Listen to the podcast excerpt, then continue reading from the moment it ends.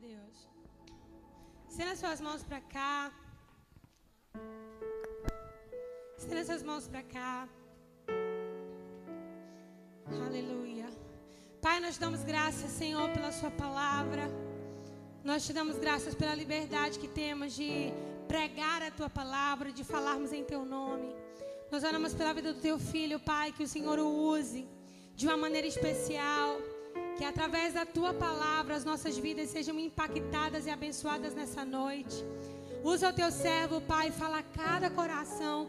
Em nome de Jesus. Amém. Aleluia. Graças, paz, queridos. Amém. Todos vivos. Graças a Deus. Eu quero mais uma vez pedir desculpa aí por esse inconveniente da salinha Felizmente teve mais essa, essa situação aí. A rede principal do lado de lá da outra rua terminou caindo uma fase e não chegaram a tempo. Mas Deus está no controle, amém? Você já falou com seu irmão aí, perguntou se está tudo bem, olhou para ele, de, muito bom te ver. Pronto, a tia pastora está pedindo aqui ó, no cantinho para as crianças seguirem ela. Aleluia.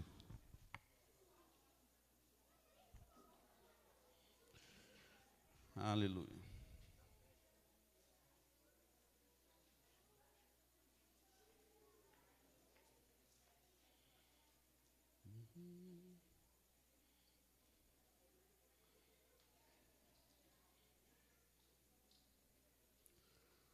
Glória a Deus. Vamos cá? Você está preparado para receber a palavra? Fiquei bem feliz de, de receber um casal que eu vi ali bem rápido assim.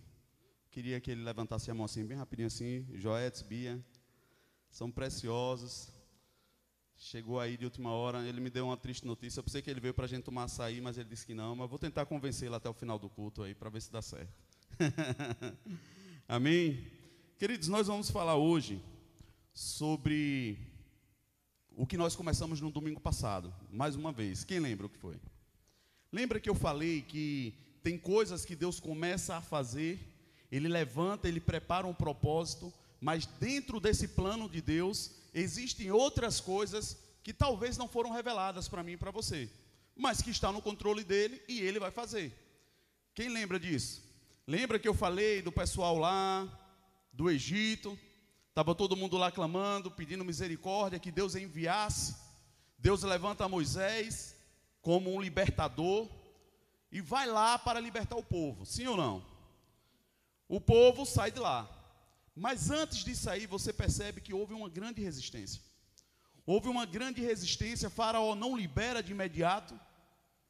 E por diversas vezes, Moisés chega lá e fala o que Deus mandava dizer, mas não se cumpria o propósito que até então nós sabíamos qual era. Qual é? De tirar o povo do Egito.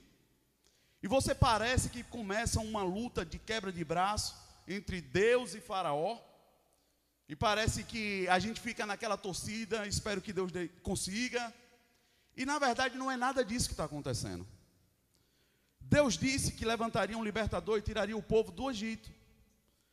Mas sendo que tem coisas que Deus, ele para concluir o propósito, existem processos que pertencentes a Ele mesmo, e eu glorifico, porque é como se Ele estivesse fazendo um X no nosso passado, dizendo: não volta mais. Eu estou te mostrando por quanto tempo você ficou enganado, achando que na verdade essas coisas tinham poder, ou essas coisas eram importantes. Então, antes de Deus tirar o povo de lá, Deus aniquila todos os deuses que até então eram poderosos do Egito. De um por um, Deus vai destronando. Mas o propósito no final é concluído. Por que, é que eu quero começar fazendo essa introdução? Para que a gente não se perca em ordens que Deus nos dá e a gente quer entender o processo. Nem sempre o processo é revelado. O meio, se não está sendo revelado, cabe a mim e a você entender qual foi o comando, qual foi a palavra e andar nela. E a única coisa que Deus pediu para Moisés era que ele fosse até Faraó, para que, como instrumento de Deus, Deus tirasse o povo de lá com o braço forte. Que Faraó, que Moisés obedecesse isso. E olhando todo esse contexto, esse cenário, eu percebo que se nós não tivermos cuidado, a gente acha que está tendo uma guerra, que está tendo uma batalha, onde Deus está medindo força, quando na verdade não tem nada disso acontecendo, queridos. Tudo que está acontecendo no, no, mundo, as circunstâncias que estão acontecendo, Satanás não está ganhando o campo, ou, ou, não tem nada disso acontecendo. Deus continua soberano no seu trono, vitorioso, vencedor, e não há ninguém que possa ir contra ele. Jesus foi colocado a seu direito como nome sobre todo nome. Não há um nome que possa ser criado que venha a se igualar ou tentar ser superior do que o nome de Jesus. Isso está resolvido e é fato. Então, eu quero chamar sua atenção para que você consiga entender que, ainda que as coisas possam estar difíceis, circunstâncias contrárias, talvez, a ordens que Deus te deu, que você está seguindo fielmente, e você está assustado, achando que deve fazer alguma coisa a mais do que obedecer. Eu quero te deixar claro que tudo que Deus precisa para cumprir o propósito dele na minha e na sua vida é que nós consigamos guardar a palavra e andar nela. Você vai perceber que tem coisas que às vezes nós desprezamos. vou pedir que o Conectados coloque aí, por favor, Oséias, no capítulo 4. Por favor. Você vai perceber que tem coisas que nós até conhecemos, mas se você não aplicar direito o entendimento sobre isso, a gente pode se perder um pouco. Oséias 4, a partir do verso 6. O meu povo foi destruído por falta de conhecimento. Uma vez que vocês rejeitaram o conhecimento, eu também os rejeito como meus sacerdotes. Uma vez que vocês ignoram a lei do seu Deus, eu também ignorarei os seus filhos. Pai, essa é a tua palavra, nós cremos que ela é poderosa, ela é soberana, é alimento, é água, é escudo, e nós nos inclinamos, Pai, nessa noite para receber da tua santa e poderosa palavra. Nós cremos que o Senhor tem uma mesa posta. Nós liberamos os teus anjos para trabalhar em nosso favor. O teu Santo Espírito nós damos espaço. Dizemos que toda a primazia, Pai, tudo aquilo que vai ser feito aqui é para tua glória. Em nome de Jesus. Amém? Você percebe que aqui está dizendo que existe um grande risco o fato de você querer ou não aplicar-se ao conhecimento, talvez seja um pouco perigoso quando você mergulha um pouco nesse texto, dizendo que há o risco de você ser destruído pela falta do conhecimento. E não só isso, como se já não bastasse você ser destruído, você corre o risco de ser rejeitado por Deus. E eu vejo que então, ainda que eu possa ter o direito de escolher conhecer ou não, tem coisas que, mesmo que eu escolha, eu não vou conseguir me eximir do resultado, das consequências dela. Você pode muito bem decidir não querer conhecer sobre algo. Amém. Mas eu penso que tem coisas que, se nos falta conhecimento, como o texto diz, a destruição, ela vem sobre a gente. E dependendo ainda do nível do que seja apresentado ou necessário conhecer, a gente ainda corre o risco de ser rejeitado. E analisando dessa forma, eu percebo então que conhecimento não é algo a ser olhado de uma forma desprezada. Conhecimento é arma, é arma de guerra. E você vai perceber que muitas vezes, porque foi revelado ao povo e o povo tinha conhecimento claro do que Deus queria fazer, você percebe que é arma. Porque quando o povo seguiu fielmente, em meio a batalhas, sem nem lutar, eles ganharam guerras. Então, conhecimento precisa ser analisado de uma forma um pouco mais importante. Porque se você entender qual o propósito de Deus, e você guardá-lo, você conseguir entender a ponto de você não abrir mão dele e seguir. Eu te garanto que a vitória que ele está apontando para o fim, ela virá sem você precisar fazer mais nada. Porque não faz sentido. Se Deus quisesse que eu e você participasse de algo a mais, ele revelaria sim ou não. Sim ou não? Sim. Tudo que Deus precisou fazer através de seus profetas, e quando Jesus veio e deixou claro, ainda que Jesus, quando fosse retirado, ele disse: O meu espírito, o Espírito Santo, vai vir e vai lembrar a vocês todas as palavras. Você percebe que, ainda que a Bíblia fale sobre um poder disponível, mas esse poder que a Bíblia fala que quando o Espírito Santo viesse, ele nos daria o poder de ser chamado filhos de Deus. Não há o poder de se tornar o capoeirista gospel. O... Não, não tem nada a ver. Porque o objetivo, o tempo todo, você vai perceber que é guardar a palavra, lembrar da palavra, guardar a palavra, lembrar da palavra. Esse é o papel do Espírito Santo. Nos revelar, porque Ele prescruta as profundezas de Deus. E quando a palavra está em mim e em você enxertada, Ele também em nós faz essa palavra levantar. E quando nós temos a palavra guardada no coração, quando nós temos conhecimento dessa palavra, eu quero te garantir que você está muito mais preparado do que muitos exércitos. E aqui é que começa o grande desafio da fé, porque nós não achamos que conhecimento é arma. Nós achamos que eu tenho o direito de escolher ou não, conhecer mais ou não. Amém. É um pensamento. Mas eu quero te afirmar que por falta de conhecimento há destruição. É a Bíblia que está dizendo. Pastor, mas qual o conhecimento? Eu penso que tudo aquilo que você conhece sobre Deus, tudo aquilo que você consegue ter conhecimento profundo sobre o propósito dele na sua vida, você vai estar guardado para você chegar onde ele preparou para você, desde a eternidade. Mas eu percebo que tem uma confusão quando as pessoas mergulham em querer conhecer e dizem, mas eu quero estudar, talvez, a teologia para poder conhecer mais de Deus, porque eu quero estar pronto para toda a obra de Deus. Enfim, eu já ouvi muitas coisas como isso. Mas o problema não está nisso, não é você apenas conhecer. Hoje nós vamos falar sobre conhecimento versus habilidade. Qual a diferença que tem sobre isso? Como você discernir? Qual a diferença de conhecer e do praticar, de colocar em prática, que vai se tornar a habilidade? Eu fui buscar no dicionário para a gente dar uma olhadazinha. Fala bem assim: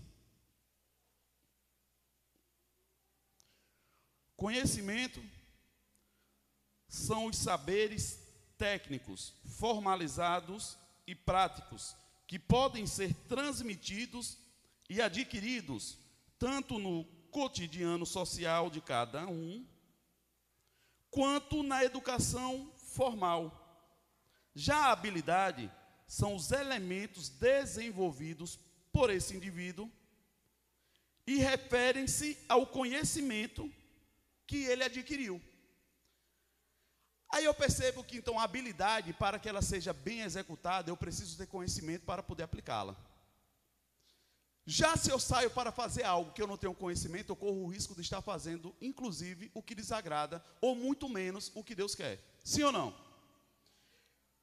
Aí eu trago para você pensar comigo de novo. Então eu acho que conhecimento é importante, principalmente sobre o que Deus tem para você. Sim ou não? Porque se você não conseguir entender qual é a palavra específica que Deus tem para a sua vida, você não vai colocar em prática, porque a habilidade que Deus desenvolveu e já colocou em você está diretamente ligada ao conhecimento que Ele te entregou e Ele quer que você ache. Senão você não vai colocar em prática o que Deus tem. E às vezes nós queremos buscar muitas ferramentas e muitas coisas para poder facilitar o que Deus tem para mim e para você. Quando na verdade nós não discernimos bem qual é a única palavra que Deus tem. Segundo o Miles Monroe, que já está com o Senhor, ele fala que pelo menos enquanto ele viveu, conhecendo muitas pessoas e sendo usado como ele foi, normalmente uma pessoa vai ter uma, no máximo, duas palavras de Deus para a sua vida. É estranho, né? Mas uma ou duas, direção específica do que ele tem para você executar aqui na terra. Mas nós temos um costume de ficar o tempo todinho dizendo eu estou buscando a vontade de Deus. Eu estou buscando a vontade de Deus para mim. Eu quero entender qual é a vontade de Deus para mim. Eu estou buscando. Sim ou não? Você já ouviu isso? Se a gente está buscando até hoje, e que bom que ainda possamos estar, é melhor do que não estar. Mas quanto tempo tem talvez de caminhada que nós já estamos trilhando e nem sequer talvez começamos a fazer o que Deus exatamente quer que seja feito? Por quê? Porque você pode, através de outros conhecimentos, que não esteja diretamente ligado ao que Deus tem para você fazer aqui, você adquirir esse conhecimento, desenvolver habilidades e passar a ser bom nessa área. Sim ou não? Pode. Mas isso afirma que é o que Deus quer que você faça, só porque você é bom? Talvez por um tempo, talvez não. Eu conheço muitas pessoas que eram boas em algumas áreas e necessariamente não foi nisso que, quando se entregaram ao Senhor, foram utilizadas. Não foi nessas áreas que se encaixaram. Eu comentei brincando no domingo, não puxando a sardinha para mim, mas eu entendo que quando eu estava no mundo, o Guel estava aqui com a sua família, até que enfim visitou, nós éramos considerados até algumas pessoas que conseguíamos dançar bem, não atrapalhava tanto. Eu não vou nem levantar essa bola toda. Mas não foi nessa área que quando eu me entreguei ao Senhor, o que ele tinha para mim fazer. Ainda que todo mundo achasse, e eu também. Mas logo no início ficou muito claro que havia algo estranho que nem eu mesmo sabia o que era, mas que de certa forma me parou. Eu ainda tentei funcionar nessa área. Era a minha área de domínio, de habilidade. E Deus me parou. E aos poucos eu tive conhecimento do que ele tinha para mim, me apliquei a isso, e aí sim as habilidades que ele tinha começaram a ser desenvolvidas. Vocês estão aqui? Então, nesse livro de Oséias, você percebe que Deus não deixa um meio termo sobre a possibilidade de um pouquinho de conhecimento ou não. Se não tiver conhecimento, é um grande risco. Quer ver uma coisa? Você já deve ter escutado essa, essa, essa história sobre a questão do tomate. Que todo mundo fala que o tomate ele é um fruto. Vocês sabem disso? Que ele é uma fruta? Então, assim, isso é conhecimento. Você tem um conhecimento de que tomate, na verdade, não é o que te disseram até hoje. É uma fruta. Mas com o tempo, através desse conhecimento, você desenvolve uma habilidade e percebe que se você for fazer uma salada de fruta e colocar o tomate, não vai ficar bom. Mas não é uma salada de fruta e o tomate não é uma fruta? Então você percebe que as coisas vão se encaixando de uma forma da teoria e a prática. Você vai pegando as coisas e vai colocando em prática, você vai conhecendo muito mais do que quem só teve a teoria. Aquelas pessoas que tem tanto conhecimento, mas nunca colocaram a mão, nunca provaram para descobrir realmente o que é, qual é a raiz daquilo, qual a profundidade.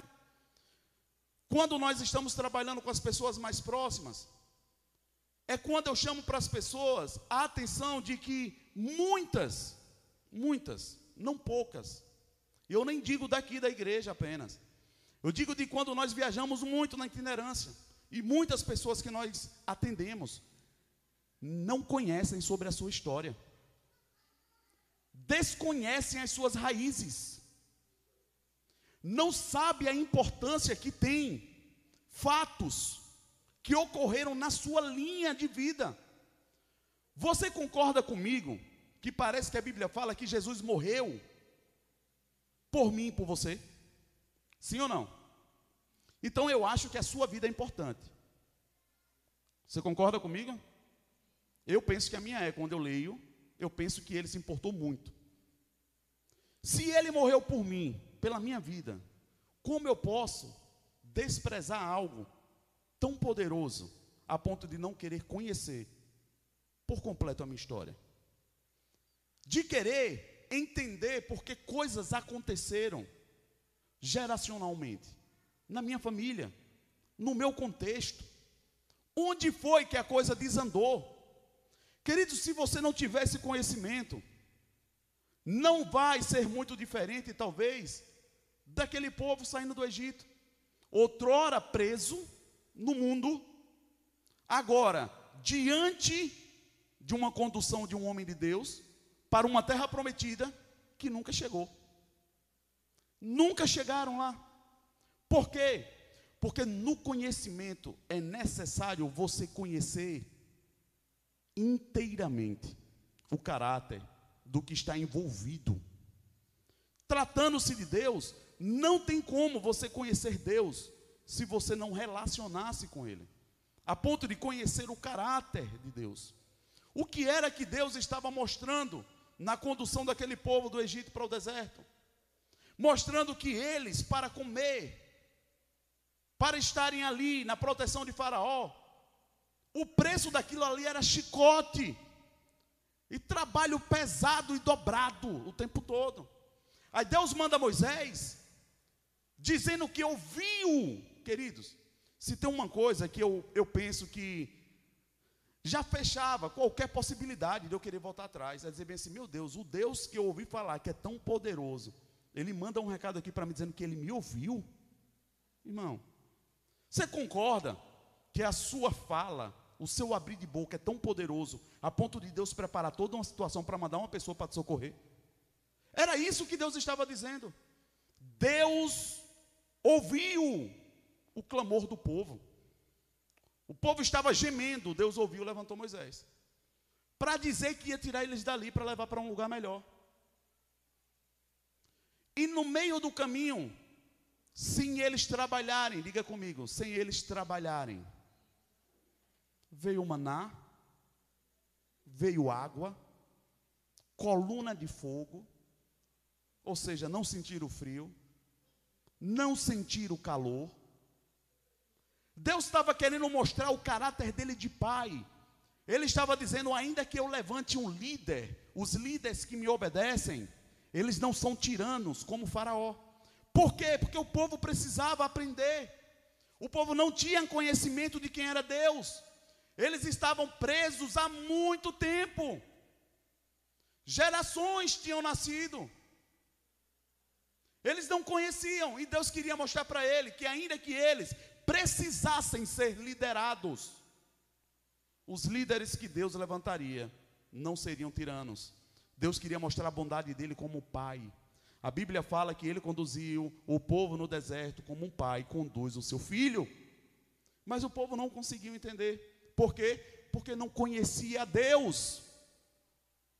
E o povo foi destruído. Porque Deus quis ou porque eles não entenderam, não tiveram conhecimento de quem era o Deus que estava conduzindo eles no deserto. Vocês estão comigo? Estou pensando nessa ótica. Queria que você abrisse comigo no livro de Josué, Abra aí comigo em Josué, não leia só. Josué no capítulo 1, não vou nem dizer o versículo ainda então. Eu percebo, queridos, que Deus cada vez mais tem nos mostrado na prática o que eu tenho dividido com vocês sobre a questão de antes da paz se estabelecer, o caos vem à tona. As coisas parecem que bagunça. É quando você decide mudar de vida e o que parece que estava ruim fica dez vezes pior. Você já percebeu isso? É quando você tem a oportunidade de trazer um novo convertido para a igreja e ele aceita Jesus, mas você precisa ser sincero, dizer que ele foi transportado do reino das trevas para o reino do filho do seu amor, é assim que está escrito. Mas a vida dele, a vida dele foi transformada imediatamente no seu espírito, é assim que a Bíblia diz, mas por fora as coisas vão começar a partir de agora a se ajustarem. Logo, o que eu achava que era bom, pode começar a virar um caos. Mas isso não significa que é porque Deus quer. Isso significa que é que Deus está limpando e trabalhando para te levar para onde Ele quer, que é melhor. E você só vai conseguir compreender se você conhecer o caráter de Deus. De entender que Deus não precisa de nada do que você tem ou do que você possa vir a ter. A única coisa que Deus quer é o seu coração e a sua obediência. Então, se você não tiver esse entendimento, queridos, você vai ser desafiado, como eu já fui, e vi muitas pessoas serem, a entregarem coisas que aparentemente você vai dizer bem assim, mas eu trabalhei tanto para conquistar isso. Por que, que Deus está me pedindo? Queridos, quando você conhece um pouco Deus, você vai entender que se Ele está te desafiando a entregar alguma área ou alguma coisa da sua vida, na verdade, se já não está firmado, corre um grande risco do seu coração ficar preso a coisas ou a situações. Então Deus ele vai lá e segura para que você atente. Tem coisas e muitas na Bíblia que você vai ver que Deus pediu, mas porque o povo foi rápido em inclinar o coração, Deus deixou, nem quis. Uma delas, quem lembra de Isaac? Deus disse: sobe e sacrifica. Mas na hora que ele estava preparado para sacrificar, Deus disse: para, não mato crianças. Mas aquela atitude foi imputada por fé. Aí eu te pergunto: se você não conhecer, parece que Deus mudou de opinião. Sim ou não? Sim ou não, gente? Mas ele não, não é que ele mudou. Ele nunca sacrificaria Isaac. Porque o objetivo de Deus não era que Isaac morresse, sim Abraão. O trabalhar de Deus não estava sobre Isaac. Abraão precisava morrer em suas convicções. E Deus está forçando em áreas que ele sabia que seria difícil, mas para Abraão ele foi rapidinho. Por quê? Porque ele sabia que era impossível dele ter tido uma criança. E se ele teve, o Deus que garantiu que dava, daria de novo, ressuscitaria. Então ele não teve dificuldade, ainda que ele tivesse um pouco deturpado. Por quê? Porque o conhecimento dele era outro. Abraão vem de uma linhagem onde era normal o sacrifício dos primogênitos. Então Deus está balançando e estabelecendo um novo conhecimento, porque a partir disso se cumpriria o resto. Porque talvez você poderia crer, um filho só é bom. É, tão, é difícil, mas está bom, eu creio um em um. Mas a promessa não ficou só aí. Deus disse: você vai ser pai, e pai de multidões. Aí aqui já larga um pouquinho mais. É a história de eu chegar para você e falar: Deus vai te dar um carro. Aí a sua cabeça vai pensar no carro mais barato que tem, pensando que Deus está contando moeda. Sim ou não? Porque nós somos assim e Deus sabe. E Ele vai mexendo na nossa estrutura para que o conhecimento claro dele se estabeleça. Para que no meio do caminho nosso coração não se corrompa. Para que a gente vá até o fim, ainda que você passe por, por situações e locais de muito glamour, de muita coisa, você não se engane e pare achando que chegou no lugar bom. Se Deus disse que é no fim, não é porque você encontrou coisas boas no meio que chegou o caminho. Porque se for no meio, ele vai te dizer. Mas se ele disse que está no fim, ainda que você passe por coisa boa, no final está melhor. Posso ouvir um amém? Então você vê em Josué, no capítulo 1, A partir do verso 6. Seja forte e corajoso, porque você conduzirá este povo para herdar a terra que eu prometi sob juramento aos seus antepassados. Somente, diga comigo, somente. Seja forte e muito corajoso. E tenha o cuidado de obedecer a toda, diga comigo de novo, toda a lei que o meu servo Moisés ordenou a vocês. Não se desvie dela nem para a direita nem para a esquerda, para que você seja bem sucedido por onde quer que andar.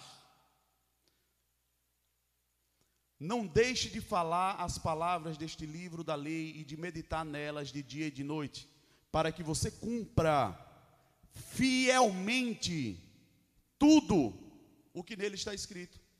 Só então, diga comigo, só então os seus caminhos prosperarão e você será bem-sucedido. Próximo. Queridos, leia comigo aí. Não precisa nem falar, não, mas leia aí no coração. Ou quem é que está deixando claro para Josué? Deus, deixando claro para ele: Não fui eu que ordenei a você. Deus está dizendo: Eu estou falando, eu estou te dando uma ordem. Deus está fazendo conhecido. Deus está detalhando especificando o que ele quer que Josué, a partir de agora, saiba. Deus está dando detalhes tão específicos, dizendo não desvia nem para a direita, nem para a esquerda. Ou seja, eu não vou entrar com meio termo, Josué. É o que está na palavra. É da forma que está na lei. Não se confunda. Não vou mudar. Não vou parafrasear não vou facilitar, é desse jeito. E se você obedecer, onde você pisar, vai prosperar, você vai alcançar. Por onde você andar, não fui eu que ordenei a você? Seja, qual é a parte de Josué? Ser forte e corajoso. Não se apavore, nem desanime, pois o Senhor, o seu Deus, estará com você por onde você andar. Amém. Vamos parar aqui. Gente, por que que Deus está chegando para Josué, detalhando nos mínimos detalhes e dizendo: "Eu quero que você medite nessa palavra. Eu quero que a partir de agora, entendendo o que eu tenho de propósito para você e para esse povo, que eu não acordei agora e desejei isso, eu já venho cumprindo isso eu vou fazer cumprir a promessa que eu fiz para os seus antepassados. E para cumpri-la, eu preciso que você seja forte e corajoso. Para meditar na palavra, para guardar a palavra. Por quê? Quando a gente pensa nisso, a gente pensa na, na Bíblia como um todo, né? Toda a Bíblia, meu Deus, mas é difícil. Queridos, eu quero te aliviar um pouco. Tem coisas sobre o caráter de Deus as doutrinas básicas de como a coisa funciona, queridos, é vital conhecer. Isso vai te poupar errar, de achar que Deus age de uma forma ou de outra. Você vai saber como Deus age. Ele não anula a palavra dele. Tudo que Deus falou virou lei para ele também. Deus vela para cumpri-la. Então esse negócio de chegar, não faz assim que dá certo. Vamos dar uma voltinha por aqui que a gente chega nesse mesmo lugar que você está dizendo. Queridos, não vai funcionar. Se Deus quisesse, Ele te diria onde estava o atalho. Ele deixaria claro. Então ele está detalhando exatamente o que ele quer que Josué faça. E ainda chama a atenção dizendo: "Sou eu que estou te ordenando". Por quê? Porque Josué conhecia bem quem era Moisés e quem era Deus. Vocês estão aqui? Na hora que Deus fala para Josué: "Eu estou falando", não é se Josué entendeu, não. Se, será que ele ficou? Ele sabia quem estava falando com ele. Josué ficava à tenda. Ele via a presença de Deus vir. Ele estava ali, ele via a glória, ele sabia quando era Deus. Então Deus está dizendo: agora eu preciso da sua atenção, porque eu vou continuar usando a sua força. Eu preciso da sua coragem, para que você não se apavore diante do inimigo. Mas já não era no que Josué tinha costume de fazer. Você sabe quem era Josué? Você sabe qual era a habilidade de Josué? Josué era capitão do exército. Josué era perito na espada. O cara era bom. O cara era um valente. Aí Deus agora chega e deixa claro para ele, dizendo bem assim: Eu continuo, Josué precisamos da sua força e da sua coragem diante do inimigo.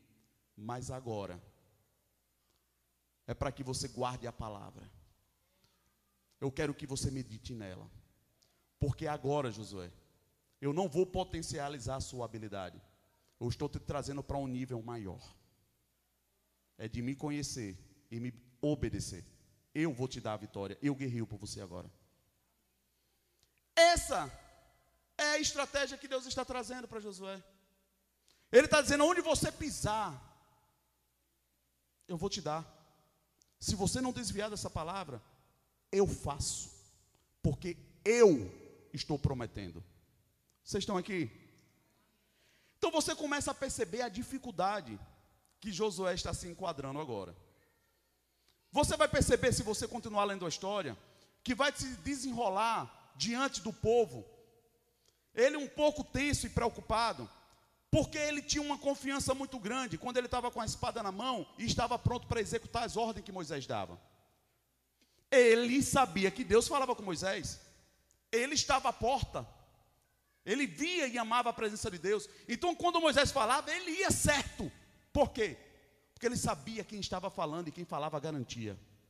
Então, ele partia para cima, com ousadia, com coragem, encabeçando a ponta do exército, ia para cima e ganhava.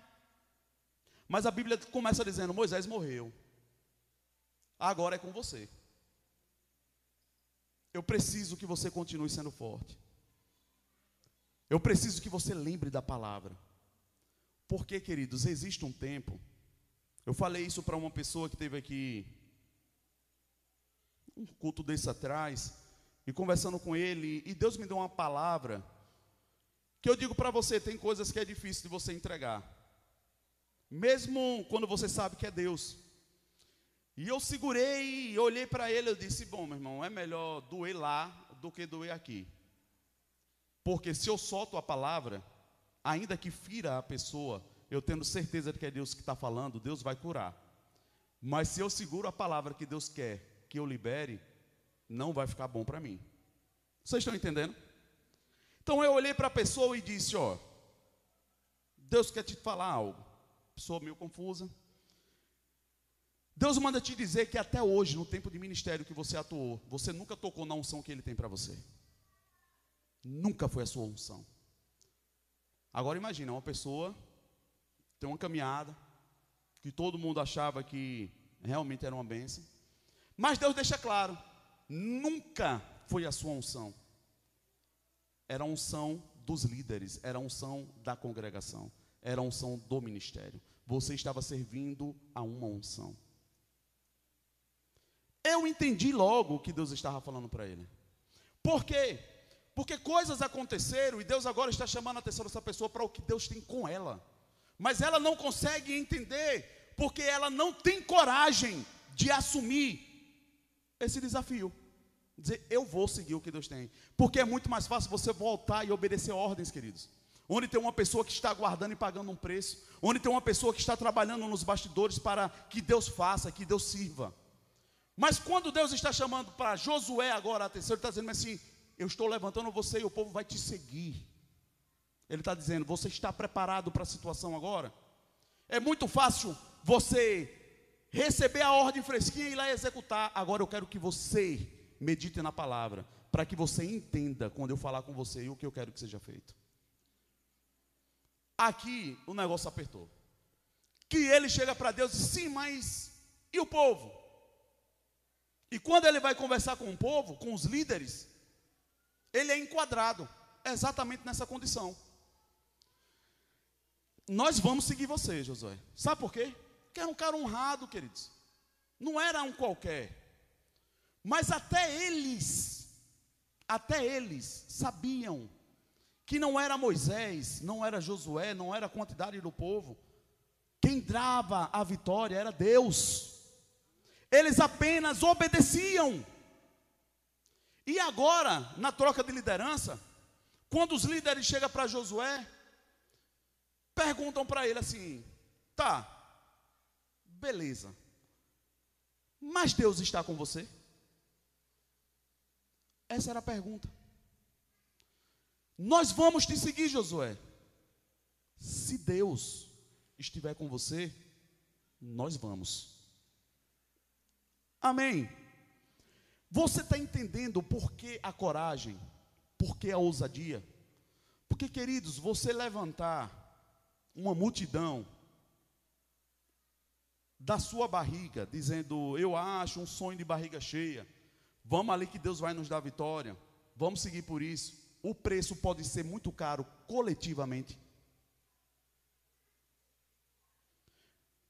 E o povo sabia bem disso. Então ele chega para Josué e diz assim: Deus falou com você, nós sabemos que você andava lado a lado com ele, beleza. Nós só vamos continuar o trajeto. Se Deus for com você, nós vamos junto. E assim foi. Esse estava sendo o desafio. Era o desafio de Josué largar a habilidade que por muito tempo funcionou, executando o que Deus tinha, para ele entender que Deus estava chamando ele para um nível de conhecimento para a particularidade de Josué.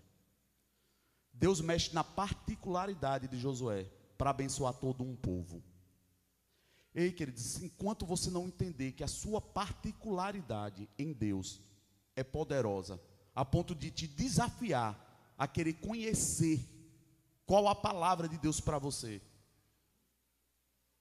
você vai ficar andando na sombra, na unção dos outros, na habilidade que você desenvolveu, que todo mundo gosta e acha bonito, achando que é isso que Deus tem para você. Você vai se acomodar nisso. E você vai ficar em um ambiente de resultado, talvez, de boa aparência, talvez, mas não é o que Deus tem para você. E aqui me preocupa um pouco, porque Deus vem cumprindo uma promessa, e Moisés termina a sua carreira, e Deus diz: Eu quero continuar, eu vou cumprir. Eu penso que se Josué não conhecesse o caráter de Deus, ele não teria se movido no que Deus tinha para ele, sim ou não? Sim, queridos, porque ele estava bem onde ele estava. O cara era capitão, o cara estava bem. Para que ele vai correr o risco de sair de uma área que está funcionando para ir para outra? Vocês estão entendendo, queridos?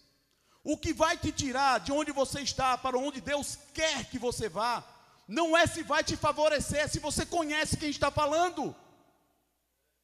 Essa é a diferença. Josué não procurou as benfeitorias, as vantagens que Deus estava apresentando. Deus está dizendo para ele que ele quer cumprir uma promessa, e é muito mais do que o meu umbigo ou o céu. Deus está dizendo: tem um povo, e eu venho trazendo de geração em geração, e eu preciso que você seja forte, se disponha, fica de pé. E Josué ficou. Queridos, tem uma passagem na Bíblia. Josué, o cabo era tão faca no dente, que um anjo aparece para ele, ele puxa a espada e parte para cima do anjo. Imagina o nível do cara. Ele sabia que era um anjo, ele puxou a espada e partiu para cima. Isso é da parte de Deus ou não? Ah, o anjo é da parte de Deus. Vocês estão entendendo o nível de quem era o cara? Por isso que Deus está segurando duas qualidades que ele não podia abrir mão: força e coragem. Esse é você, Josué. Esse é você, você está entendendo? Você é. Você é forte, você é corajoso. Mas agora eu não quero mais a sua espada. Eu quero o seu coração. Eu quero que você entenda que ainda que o inimigo pare na sua frente, quem vai tirar ele sou eu, não a sua espada mais. Vocês estão entendendo? Sabe quando você é bom de briga? Treinou a vida todinha. Que nem Martins ali treinou com Anderson Silva. Né, Tintim? E você se converte. Aí você vai ler o primeiro versículo. Se baterem no teu rosto, dá o outro. Irmão, pense em um negócio que você vai entender que é difícil de lidar. Tem alguém aqui? Pense quando Deus disser bem assim: se levarem a sua túnica, dá também teu anel. Se te fizerem andar um quilômetro, vai com ele dois. Aí eu te pergunto: isso é a palavra de Deus, sim ou não? Mas quem está ordenando que seja feito desse jeito? É o Senhor. Ele não está dando o meio termo para dizer, se falar um pouco mais alto, pode meter a mão na cara. Ele está dizendo como deve ser feito.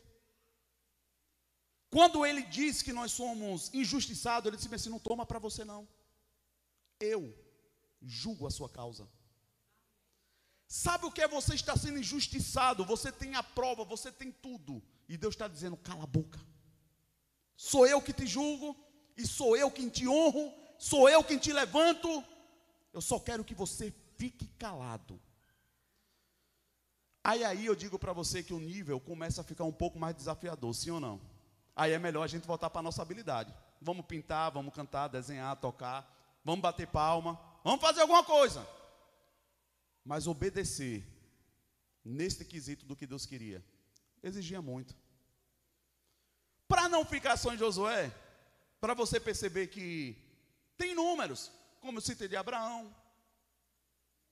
É fácil eu chegar aqui para você e dizer: sai,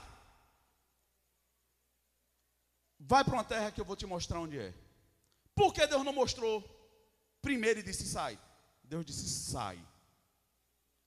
Porque a disposição de servir vem primeiro do, do que eu conhecer, querido. Por quê? Porque você se dispõe primeiro, porque você já sabe quem é Deus. Depois você conhece o propósito. Você não precisa conhecer o propósito para poder negociar com Deus. Deus vai dizer: sai. Você sabendo que é Deus, você sai, queridos. Quem já assistiu Procurando Nemo? Você já assistiu aquele filme? Eu vou, eu vou pegar uma cena ali, parafrasear aqui para você entender como é algo bem engraçado. O pai está desesperado procurando o filho, sim ou não? O Neminho está perdido. E ele encontra uma peixinha bem engraçada. Sim ou não? meia maluca. Não fala coisa com coisa, tem umas habilidades, negócio estranho. Ela disse que sabe falar a língua das baleias, tudo, mas não sabe como é que é. O baleiês, está vendo aí? A Dani está afiada. Mas você percebe que o pai está muito mais desesperado para chegar no que ele quer resolver. Ele não está dando importância. Sim ou não? Mas a baleinha, a, a peixinha lá não sabia? Sabia. Tudo que ela disse que ela estava, que ela estava fazendo, ela sabia. Ela só era meio esquecidinha. Ela só era meio desligadinha assim para as coisas, né? Mas tem um determinado momento que ela está dentro da baleia, estão prestes a ser engolido. O negócio está ficando difícil. E ela ouve a baleia dizendo: desce. Mas descer era ir para o estômago. Vocês estão aqui? Enquanto ela está ouvindo, ela diz: Ah, então tá bom. E ela solta. Aí o doidinho vai lá e segura ela. Ela, mas ela está mandando descer. Descer o que? Ela quer engolir a gente. Não, mas ela está falando, eu entendo baleias. Você não entende nada. Você não sabe nem. Você tá, ela quer engolir a gente. Aí ela ouviu assim de novo e disse: Está vendo? Ela está mandando ir logo, solta. Eu sei que no final das contas os dois caem e a baleia coloca elas exatamente onde precisava chegar. Vocês estão aqui? Às vezes, queridos, tem pessoas do nosso lado que Deus usa para falar com a gente coisas que você vai tentar encaixar e não vai dar certo porque é contraditório. Mas é vital se você conhecer a pessoa e o Deus que a pessoa serve. Eu vou te chamar a atenção de novo. Não é qualquer informação que você deve segurar. Não é qualquer coisa que você deve fazer. Não é com qualquer pessoa que você deve andar. Não é porque está dando certo para A que vai dar certo para B. A diferença está em quem está falando e qual é o Deus dessa pessoa. Vocês estão aqui? Meu irmão, não importa o que é que vai ser feito. Mas se eu conheço a pessoa e seu Deus que ela serve, se ela falar, vamos de bananeira daqui para casa, que Deus vai mandar um avião, meu irmão, eu vou me virar. vou bater a cabeça no chão, vou cair, mas eu vou me esforçar. Eu vou fazer a minha parte, porque a parte de Deus é mandar o avião. Vocês estão entendendo qual é o detalhe? Não é porque Deus me prometeu que a minha parte vai ser feita de qualquer jeito. Porque por mais que você ache que Deus dizendo, eu tenho o melhor para você, o melhor vai chegar de qualquer jeito, não, tem a parte do esforço. Seja corajoso. Disponha-te. Onde você pisar, diga onde eu for. Ou seja, quem vai? Eu. Quem tem que fazer força? Eu. Quem tem que ter coragem? Eu. E eu só consigo atribuir isso se eu tiver conhecimento de quem está falando. Por isso que nós somos fracos em determinadas direções que Deus nos dá, porque nós não temos certeza se é Deus. Aí eu te pergunto: você está com seu satélite que está ligado à NASA aí, no telefone, sim ou não? Se você está com o celular no bolso, você está. E se você não sabia que isso é um satélite, é também. Você tem informações que só um satélite dá, então. Aí eu te pergunto: se você não tivesse com isso agora e viesse uma voz, dizendo bem, está vindo um meteoro, vai cair agora. E eu preciso que vocês vão correndo agora. Tem um bueiro na 13 de julho. E eu quero que vocês desçam ali. Vocês, mas Senhor é fedorento. Vocês sabendo que era Deus, entre o meteoro e o bueiro, o que é que você escolhe? Me ajude, gente. Por quê? Você vai ficar fedorento? Mas se você ficar, você fica? Irmão, não tem é isso que você precisa entender. Não tem possibilidade de vida se você fica, se você não obedece. Não existe possibilidade de vida. Não existe. Ou é tudo, ou é nada. Se você não obedece, ah, pastor, porque eu não conhecia, mesmo sem ter conhecimento, esta culpa é imputada para você. Porque o conhecimento do caráter de Deus e de quem fala é responsabilidade minha e sua. Você não pode estar o tempo todo se baseando no termômetro das pessoas. Queridos, é normal enquanto novo convertido. O termômetro que eu tinha era Suza. Suza começava a entrar no quarto, começava a dar uns gritos lá. Eu já ficava na porta esperando. Vai sair, Deus tem uma palavra hoje. Que eu já conhecia pela entonação.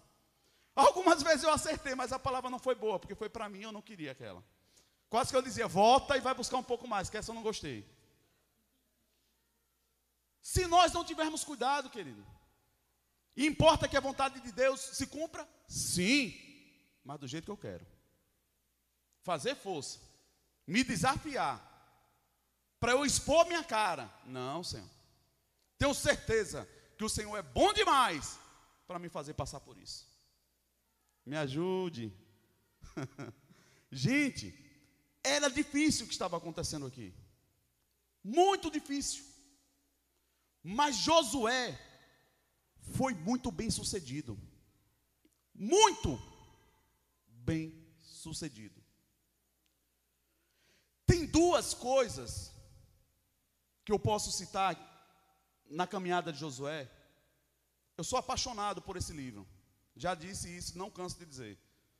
Eu amo demais esse livro, ele é muito rico em, em coisas na prática que a gente precisa discernir. É um manual do que nós devemos fazer hoje, de obediência, de humildade. Quando Deus está dizendo assim, Josué, onde você pisar os pés, Deus está chamando a atenção deles, dizendo assim, onde você tiver coragem de chegar humildemente, tirando a sandália dos pés por baixo, eu vou te dar. Por quê? Porque quando você se humilha, Deus te exalta. Deus está dizendo a ele, Josué, não é mais na faca no dente, é na obediência, na humildade, onde você pisar, onde você chegar, onde você estiver disposto a servir o meu povo, onde você estiver disposto a me servir, essa área da sua vida vai prosperar. Onde no seu coração você conseguir pisar com humildade, dizendo assim, eu vou ceder essa área aqui. Deus vai te exaltar nessa área. Não ache que Deus fica devendo nada a ninguém, querido. Deus ele vai te honrar. Se você entender que Ele tem o melhor para você. Mas é difícil. É difícil se você não tem conhecimento. Se vocês chegassem hoje aqui e tivesse talvez outra pessoa pregando, dissesse a partir de hoje o nome da igreja é tal, a partir de hoje vai ser assim, assim, assim, assado. Você simplesmente diz amém, Ou você vai querer procurar saber o que está acontecendo? Se você já caminha um pouco, você sabe como as coisas funcionam, você sabe que tem alguma coisa errada. Você, epa, peraí, não, tem alguma coisa estranha. Sim ou não? No mínimo isso. Por quê? Porque o conhecimento traz revelação. O conhecimento, antes da pessoa falar algo, você olha, você já sabe. Se você está em perigo, basta você olhar no olho. Quantas vezes eu achei engraçado que eu recebi uma notícia, eu tomei um susto, mas não percebi que meu semblante estava. E Susan chegou na hora e ela olhou assim para mim, ela disse assim: O que foi? Que eu também me assustei. Eu disse: Peraí, o que. Ela, o seu semblante. Aí foi que eu me lembrei: Ah, é porque eu tomei um susto pior do que eu, na hora que ela me perguntou. Mas eu estava denunciando uma causa perigosa e não estava percebendo. Relacionamento. Quando a pessoa conhece, queridos, até nenhum gesto você sabe que deve sair ou deve ficar. Por isso que quando Davi estava na batalha, Deus disse a ele bem assim: ainda que aqui em cima está calor, ali por trás deve estar tá passando uma brisazinha assim boa, não está? Passa um ventinho, né? Mas qual a diferença do que passou meia hora atrás para o que vai passar agora? Queridos, não dá para saber. Aí Deus chega para Davi dizendo: olhe, vai ter uma guerra, coloca o povo de cima do monte lá para olhar, mas você não vai lutar, quem vai lutar por você sou eu. Quando você vê o vento passando por cima da copa das árvores, pode ir, porque eu saí na frente, eu te dei a guerra. Irmão, fica olhando para a árvore, você vai ver que ela vai balançar toda hora. Aí na hora que ela balançar, você vai dizer assim: será que é agora? Não, vou esperar a próxima. Aí quando ela balançar de novo, você vai dizer: rapaz, será que vai vir mais forte ou mais fraco o próximo? Será que é isso ou não? Irmão, é aqui dentro que você conhece. É aqui dentro. Talvez ninguém sentiu o vento. Mas na hora que ele olhou, ele disse: Agora, gente. Aí os conselheiros disseram: Mas eu nem senti, eu ainda estou com calor. Ele disse: Vamos, o Senhor já foi. Vocês estão entendendo? E muito mais agora. Eu disse na quinta-feira: conhecimento vai levantar um período de conturbação, de confusão, de muita informação, de muita estratégia. Este é o ambiente de Satanás, queridos. Desde o princípio, ele pegou a verdade e deturpou um pouco para confundir. Ele fez isso com Eva. E tentou fazer com Jesus também. Mas Jesus não só conhecia a palavra, ele conhecia o Deus dele. Ele sabia que o que estava em jogo era muito mais do que um pedaço de pão. Ele sabia que o que estava em jogo era muito mais do que posições altas. O que estava em jogo era eu e você. Por isso que ele foi tentado para poder mandar pedras se transformar em pão. Não é que Jesus não estava com fome, estava. Mas Satanás queria induzi-lo a mostrar a sua habilidade, o seu poder, quando já não era mais tempo para isso. Porque Deus disse que ele se esvaziou do seu poder. Agora era tempo de obediência. E Jesus veio para cá sabendo o que Deus queria. Ele conhecia. Aí Satanás está, manda, fala. Porque se ele fala, você acha que a pedra se transformava em pão, sim ou não? Sim, queridos, mas a gente estava frito. Porque para o sacrifício ser completo, ele precisaria morrer como um homem. Ele não poderia usar os atributos de Deus como um Deus. Jesus moveu-se aqui na terra como eu e você podemos, pelo poder do Espírito Santo, sendo guiado, fazendo milagres. Tanto é que ele disse: Eu vou, mas o Espírito Santo vem como consolador, e vocês farão obras maiores do que é que eu faço. Ou seja, através do conhecimento de quem é o Espírito Santo e qual é a vontade de Deus, nós podemos operar milagres. Jesus poderia ter sido pego de surpresa, mas ele sabia que não era para ele fazer isso. Por quê? Ele não estava ali para negociar com Satanás. Ele veio para obedecer a Deus. O problema é que muitas vezes nós não suportamos a pressão e queremos dar resposta a Satanás e a pessoas. Nós não conseguimos ficar calados. Nós não conseguimos baixar a cabeça. Ô pastor, mas é vergonha. Irmão, no momento talvez. Mas se você conseguir se humilhar, Deus vai te exaltar. E eu percebo, para finalizar, que teve homens que foram desafiados a crer em coisas difíceis, queridos. Mas porque eles acreditaram em quem estava falando, imbuído de uma autoridade, eles vivenciaram milagres. Logo, o milagre ele não vem pelo esforço, ele vem pela fé. E a fé é você conhecer e obedecê-la. É você conhecer como Deus funciona e botá-la em prática. Pessoas que desfrutaram de coisas tremendas, de formas loucas. Josué, guerreiro, ele sabe que guerra se ganha na espada. Mas porque Deus desobedece, Jericó cai em silêncio.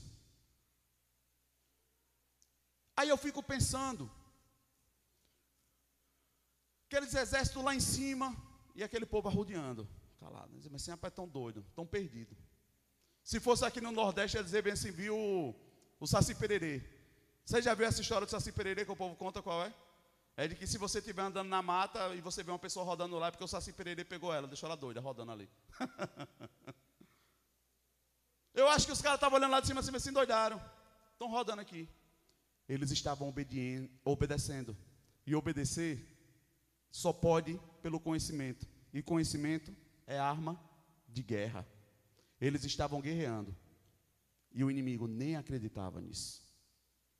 Queridos, você não vai precisar fazer muito esforço natural se você conseguir fazê-lo espiritualmente. Porque fora quem faz é Deus. E eles estão caminhando, e quando Deus diz: grita, a muralha, bum, cai. Irmãos, se você nunca estudou, vai estudar a espessura da muralha. Eu só vou te dar uma dica. A casa da prostituta Raabe ficava em cima da muralha. Imagina a largura de uma casa. Caiu no grito. Ô pastor, mas aí querem estudar, que emitir uma frequência. Meu irmão, foi Deus. É a mesma coisa de uma criança, um adolescente decidir obedecer. Aí Saul diz: Veste minha armadura. Ele disse: Eu conheço Deus. E ele deixa claro para Saul. Ele, ele, ele quem? Deus, não foi você, Saul, não foi sua armadura, não foi o exército. Deus me livrou de um leão e de uma ursa quando eu estava nos bastidores. Por que, que quando eu chego aqui, diante de todo mundo, eu preciso de algum aparato? Eu só preciso de Deus, porque quando ninguém estava lá, Ele me livrou, Ele me livra agora. Davi sabia quem era Deus aí joga uma pedra na brecha do capacete. E o gigante cai de frente. Como fala o pastor Cote, Deus deu um peteleco na cabeça do gigante assim por trás aí. Ele caiu também. Porque pela pedrada era para cair para trás. Coisas loucas. Porque alguém decidiu obedecer. Não nas circunstâncias, não em suas habilidades apenas, mas na obediência. A obediência do faz ou não faz. Porque aquele cego decidiu obedecer. A Bíblia relata que lama virou colírio de cegueira. Se você disser que está com dor no olho, você vem aqui, eu vou cuspir no chão, você vem. Queridos, me ajude. Se ele não soubesse quem era Jesus, não teria possibilidade. É só você pensar por você mesmo. Mas pela primeira vez alguém obedeceu e lama virou colírio que cura cegueira.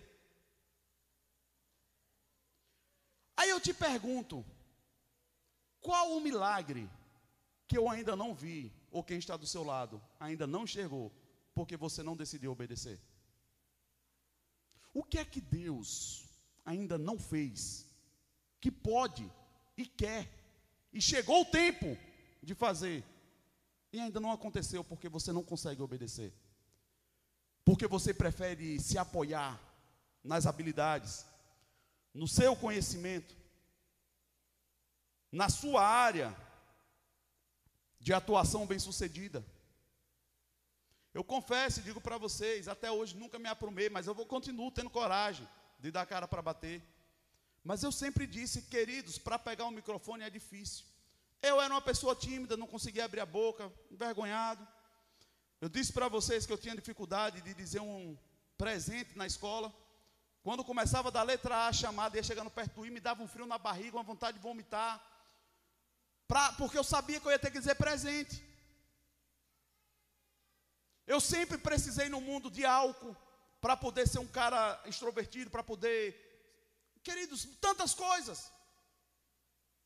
Aí Deus me entrega o microfone para falar. Pra, aí você começa a ser desafiado. Porque Susan prega, é mestre, andava com toda pessoa. Aí você vai pegar um microfone para falar sabendo que você não foi chamado para ser mestre.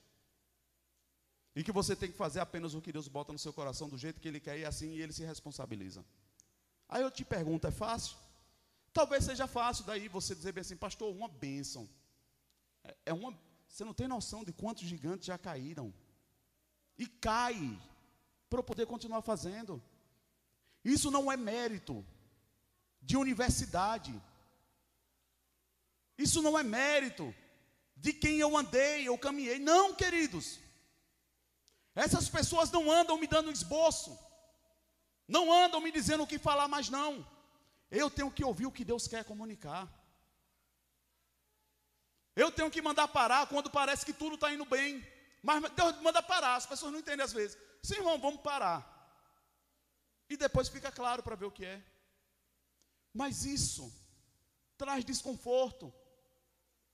Porque as pessoas olham para mim e para você quando você está obedecendo mesmo. E às vezes é desconfortável. E se você não tiver cuidado, você cede. E você faz exatamente o que não deveria fazer é se justificar ou tentar mostrar o que Deus não pediu para ser feito. Vocês estão aqui? Hoje nós vamos ceiar de novo, fazer menção do nome do Senhor, renovação de voto, de novo. Aí eu te pergunto, há 30 dias atrás, você fez alguma aliança com o Senhor? Você validou alguma coisa para Ele? Aí eu te pergunto, está sendo cumprido? Você deixou de fazer o que você já deveria ter deixado? Você já começou a fazer o que precisa ser feito? O que é que você está esperando?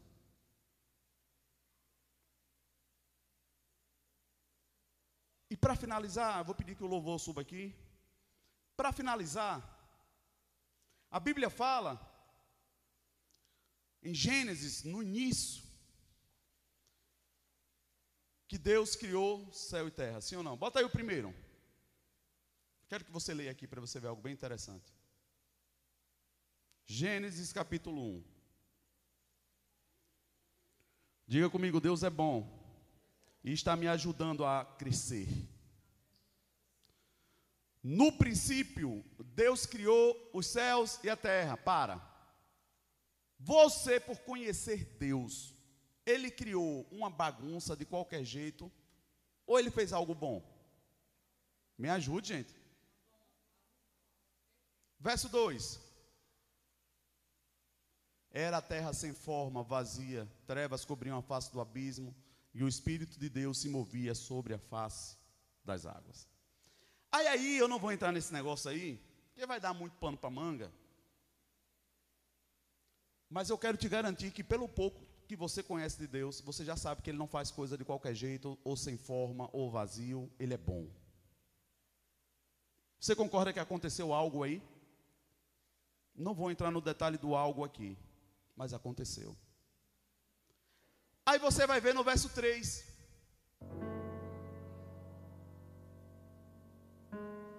Disse Deus: haja luz.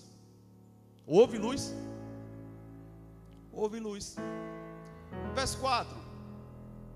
Deus viu que a luz era boa e separou a luz e as trevas. Diga comigo, Deus começou a construir. Deus começou a colocar em ordem. Depois que ele falou. Porque quando Deus fala, a palavra vira caminho. Se você não conhecer o seu propósito a ponto de você falar sobre ele, meditar sobre ele, para que ele se torne o seu caminho. Queridos, você só chega onde Deus tem para você chegar. Se você crê em falar, é necessário primeiro que você fale, para que você ande sobre essa palavra. Se você não crê a ponto de falar, você quer andar por onde, queridos? Deus disse: haja e ouve. Quando apareceu, ele disse: separa, separou. E Deus começou a organizar. Quem crê, fala. A Bíblia fala em Romanos: crie, por isso falei. Quem lembra do barquinho, os discípulos com medo, madrugada, tudo turvo, e um fantasma vem sobre as águas. E esses homens tudo brabo, que nem ele é aqui, corajoso, disse assim, não, bota primeiro Martins na frente, deixa eu me esconder aqui. Né, Tim? Com essa barba aí agora então. E começaram a ficar em desespero. É um fantasma, é um fantasma, é um fantasma, é um fantasma.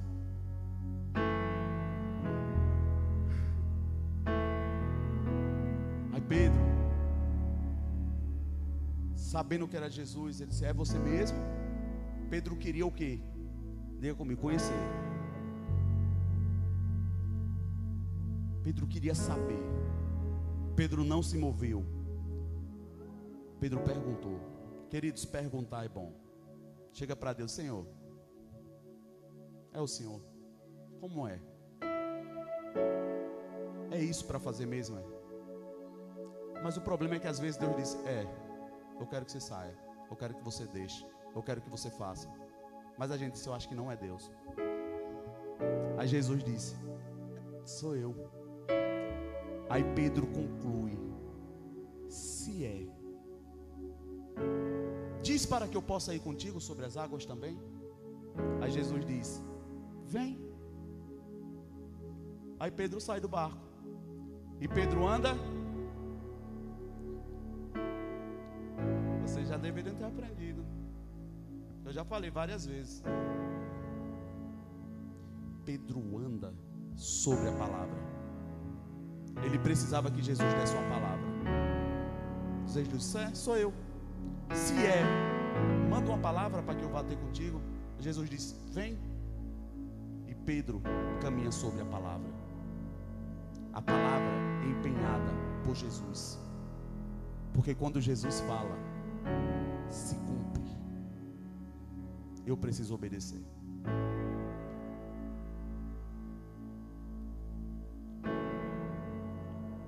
Aí eu te pergunto: quem tem mais voz no seu ouvido? A tempestade? A escuridão?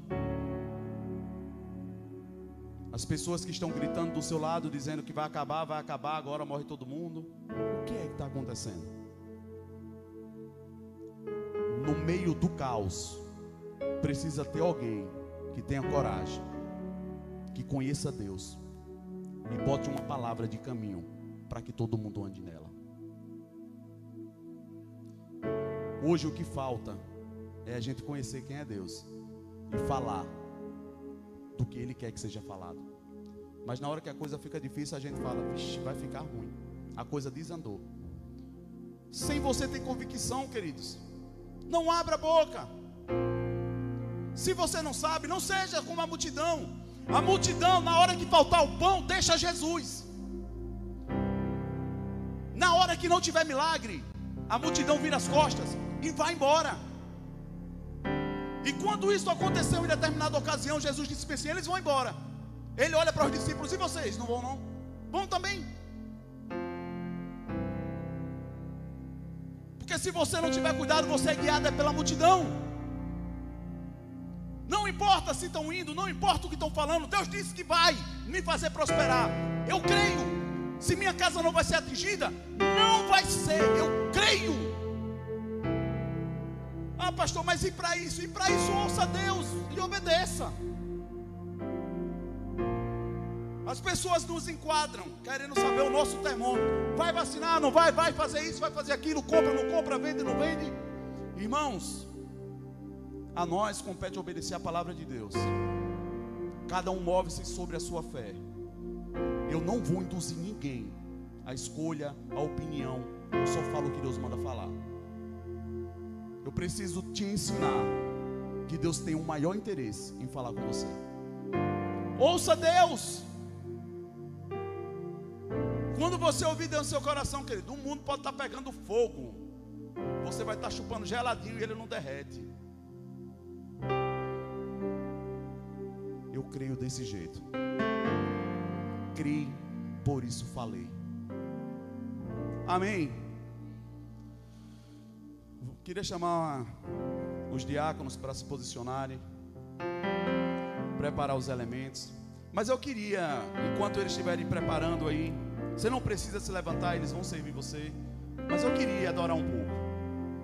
Queria que o louvor servisse a congregação mais uma vez, cantasse uma canção, para que você lembre, queridos, que você já passou por situações mais difíceis do que você está vivendo hoje. Seja desafiado e veja. Você já viveu situações que disseram que você não sairia, disseram que você iria morrer, disseram que você não ia dar para nada. Olha onde Deus te trouxe. Por que Ele não te livraria de novo? Não ouça a voz do inferno. Não vire as costas para o Senhor. Não vira confia. O povo está sendo perseguido. O Afeganistão está em crise, queridos. Eu tenho recebido vídeos que eu digo para você, eu confesso para você. Eu já pedi para o Senhor tirar da minha mente. Senhor, tira essa imagem da minha mente. Eu não aguento mais. E Deus disse: Por quê? disse: Porque dói. Ele disse: E em mim tudo resolvido, Senhor. Deixa. Que é muito fácil nos incomodar, a gente querer botar de lado. Mas eu quero te dizer, Deus vai permitir que o caos levante para que você olhe, para que você discirna, que você está guardado porque você crê nele, não porque o governo, o prefeito, o presidente, quem quer que seja, fale A ou B. Deus lidou com Faraó no Egito, mas ele não tirou o povo. O povo continuou onde estava, mas as pragas não chegavam lá. Continua crendo. Continua crendo. Pastor, mas está desandando. Mas Deus disse que é dia de paz, não de mal. Se nós confiarmos nele, Ele guardaria a nossa casa. Eu creio. Ô oh, pastor, mas e se as coisas apertarem? Pedirem para a gente negar Jesus? Aí eu te pergunto, e aí? O meteoro ou um lugar desagradável? Você que decide. Agora eu te garanto: se você decidir descer e se humilhar, nunca vai ser para permanecer em regiões baixas, porque quem tem coragem de descer, Deus tem honra para levantar. Decida obedecer. Dá a cara para bater. E faça sua aliança nessa noite com o Senhor, certo de que você não está com uma aliança com qualquer Deus. Ele já te provou isso. Ele já te mostrou isso. Amém?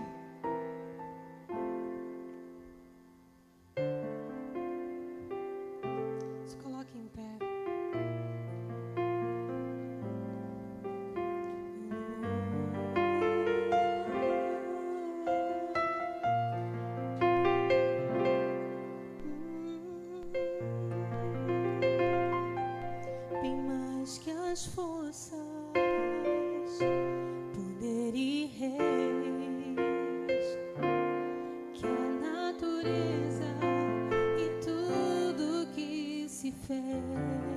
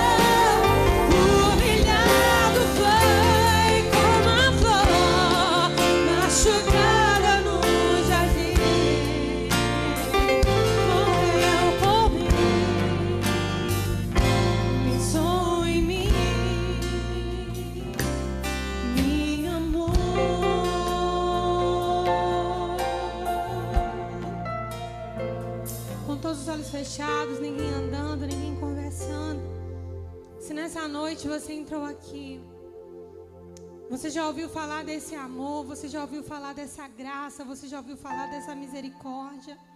Você já ouviu falar desse Deus que é maravilhoso, perdoador, justo, fiel, cheio de bondade. Mas você nunca teve a oportunidade de publicamente entregar a sua vida a Jesus.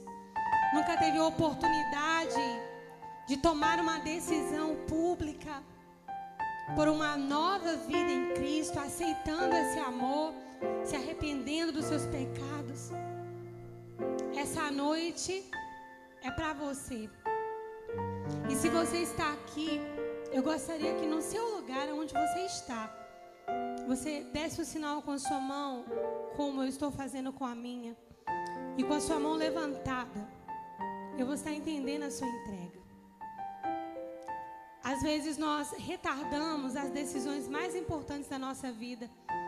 Mas o amanhã pode simplesmente não chegar. E se o amanhã não chegar, você pode não ter essa oportunidade.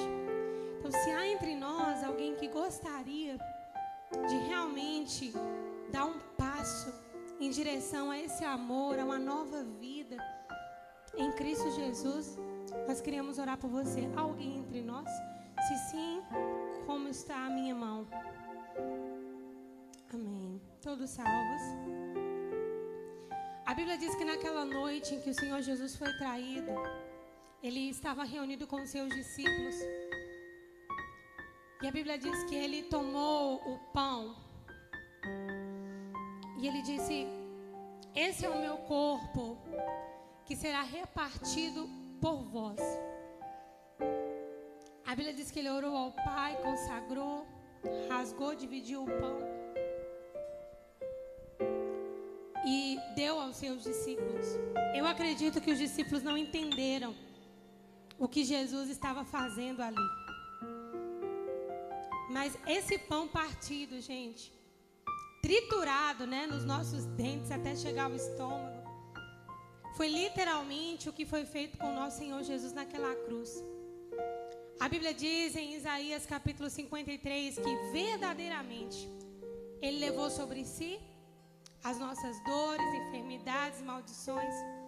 O castigo que nos traz a paz estava sobre ele e pelas suas pisaduras nós fomos sarados. O pão representa um corpo que foi dilacerado, Marilyn, para que hoje nós pudéssemos ser corpo dele outra vez, voluntariamente, Pati. Através da nossa confissão pública, do arrependimento dos nossos pecados, nós passamos a ser parte do corpo de Cristo. O mesmo corpo que há dois mil anos atrás foi repartido ali. Então, quando nós comemos esse pão, eu queria que quando você estiver fazendo isso, nós vamos orar, mas que você se lembre: isso aqui é a minha cura. Isso aqui é a minha redenção. Não importa se eu vou morrer hoje ou amanhã, mas a morte, ela não me venceu. Eu a venci em Cristo. Amém. Porque eu estarei com Ele um dia. Novamente, aquele corpo corruptível será revestido da incorruptibilidade. E eu estarei com o Senhor para sempre. Esse corpo representa a minha cura. Esse corpo representa a família que eu faço parte. A família de Jesus nas nações, uma família temporal. Nós fomos incluídos nele. Amém? Pai, nós te damos graças. Porque o Senhor enviou o seu filho a esse mundo, Pai. E nos amou quando nós ainda éramos pecadores. Nós não tínhamos, Pai, como não temos, nada para te oferecer. Mas o Senhor nos amou incondicionalmente. Não considerando os nossos pecados e a nossa culpa mas estendendo sobre nós a tua misericórdia, a tua graça. E enviou teu filho naquela cruz para nos dar uma nova chance. Nós te agradecemos, Pai, porque não estamos mais condenados a, a enfermidades na carne para sempre, por toda a eternidade. Não estamos mais condenados a sofrimentos no corpo para todo sempre, porque naquela cruz o nosso Senhor Jesus já levou e toda e qualquer leve e momentânea tribulação não pode se comparar com a glória que será revelada em nós. Amém. Obrigada, Paizinho. Nós te damos graças como muitos irmãos ao redor do mundo. Somos uma só família em Cristo, separados por quilômetros, por continentes, mas unidos em uma só fé. Somos parte de um só corpo, que naquela cruz, cruz foi rasgado mas o Senhor nos atrai novamente, um a um. Somos juntos outra vez. Obrigada, Pai. Em memória do que o Senhor Jesus fez por nós naquela cruz, sofrendo no seu corpo a condenação da minha e da sua culpa. Agradeça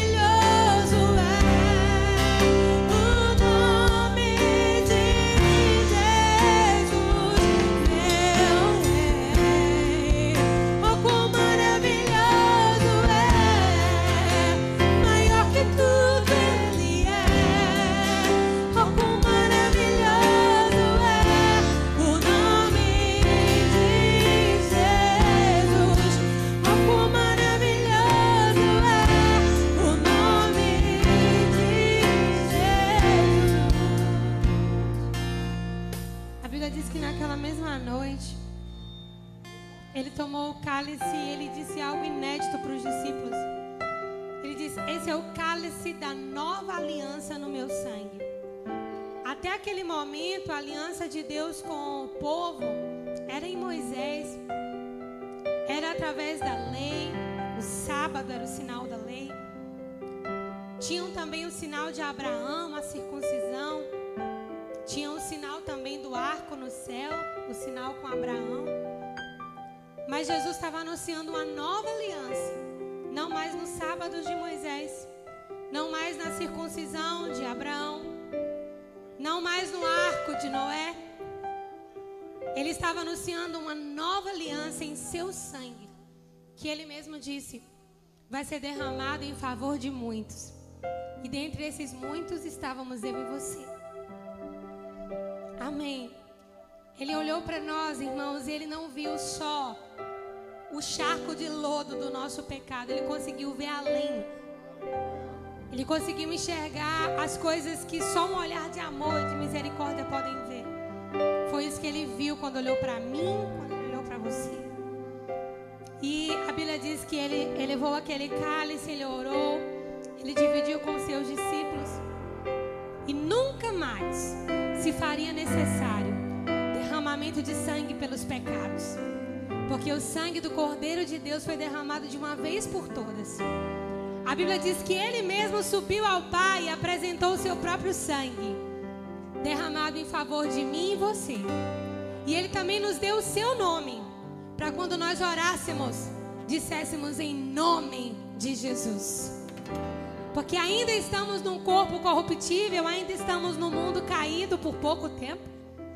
Mas Ele nos deu o seu nome. Enquanto isso, nós temos o sangue dele sobre as nossas vidas. E nós temos o seu nome. O seu nome. Não é em nome de A, de B, de C. É em nome de Jesus. Aleluia. Todos aqueles que foram lavados pelo seu sangue têm o direito de usar o seu nome. E tudo que pedides ao Pai em meu nome, Ele vos concederá. Em meu nome curarão enfermos. Em meu nome expelirão demônios. Em meu nome falarão novas línguas. Em meu nome, se beberdes alguma bebida mortífera, não lhe fará dano algum. Em meu nome, batizem discípulos de todas as nações. Em meu nome. Em meu nome. Pai, muito obrigada. Muito obrigada, Senhor. Nós não conseguimos ter dimensão de onde estaríamos se não fosse o sangue de Jesus. Eu não consigo calcular o que seria da minha vida se não fosse o sangue de Jesus. Eu não sei, Pai, onde eu estaria se não fosse o sangue de Jesus. Senhor, e nós te agradecemos, Pai, porque esse sangue nos purifica de todo pecado. Pai, eu te dou graças porque esse sangue nos ensina a amar como o Senhor nos amou. Te damos graças porque esse sangue rasgou o escrito de dívida que havia contra nós. Como o apóstolo Paulo disse, triunfando sobre eles na cruz, os expôs publicamente a vergonha. Onde está a morte, a tua vitória?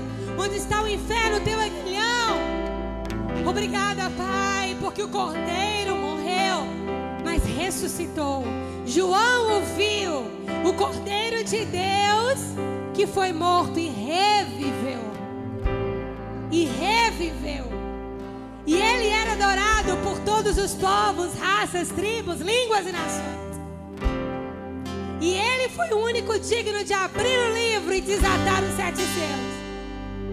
Ele foi o único digno porque ele venceu a morte. Só ele só o teu nome que nós adoramos. Seja todo homem mentiroso e Deus verdadeiro. Seja todo homem mentiroso e Deus verdadeiro. Só o Senhor glória. Só o teu nome honra. Só o teu nome louvor.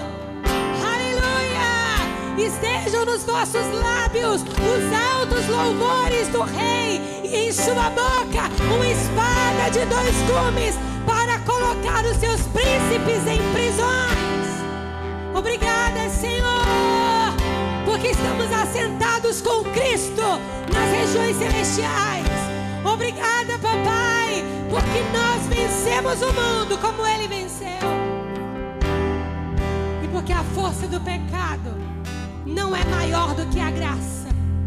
Porque onde abundou o pecado na minha vida, onde abundou o pecado na sua vida, onde abundou o pecado no Brasil, superabundou a graça, superabundou a graça,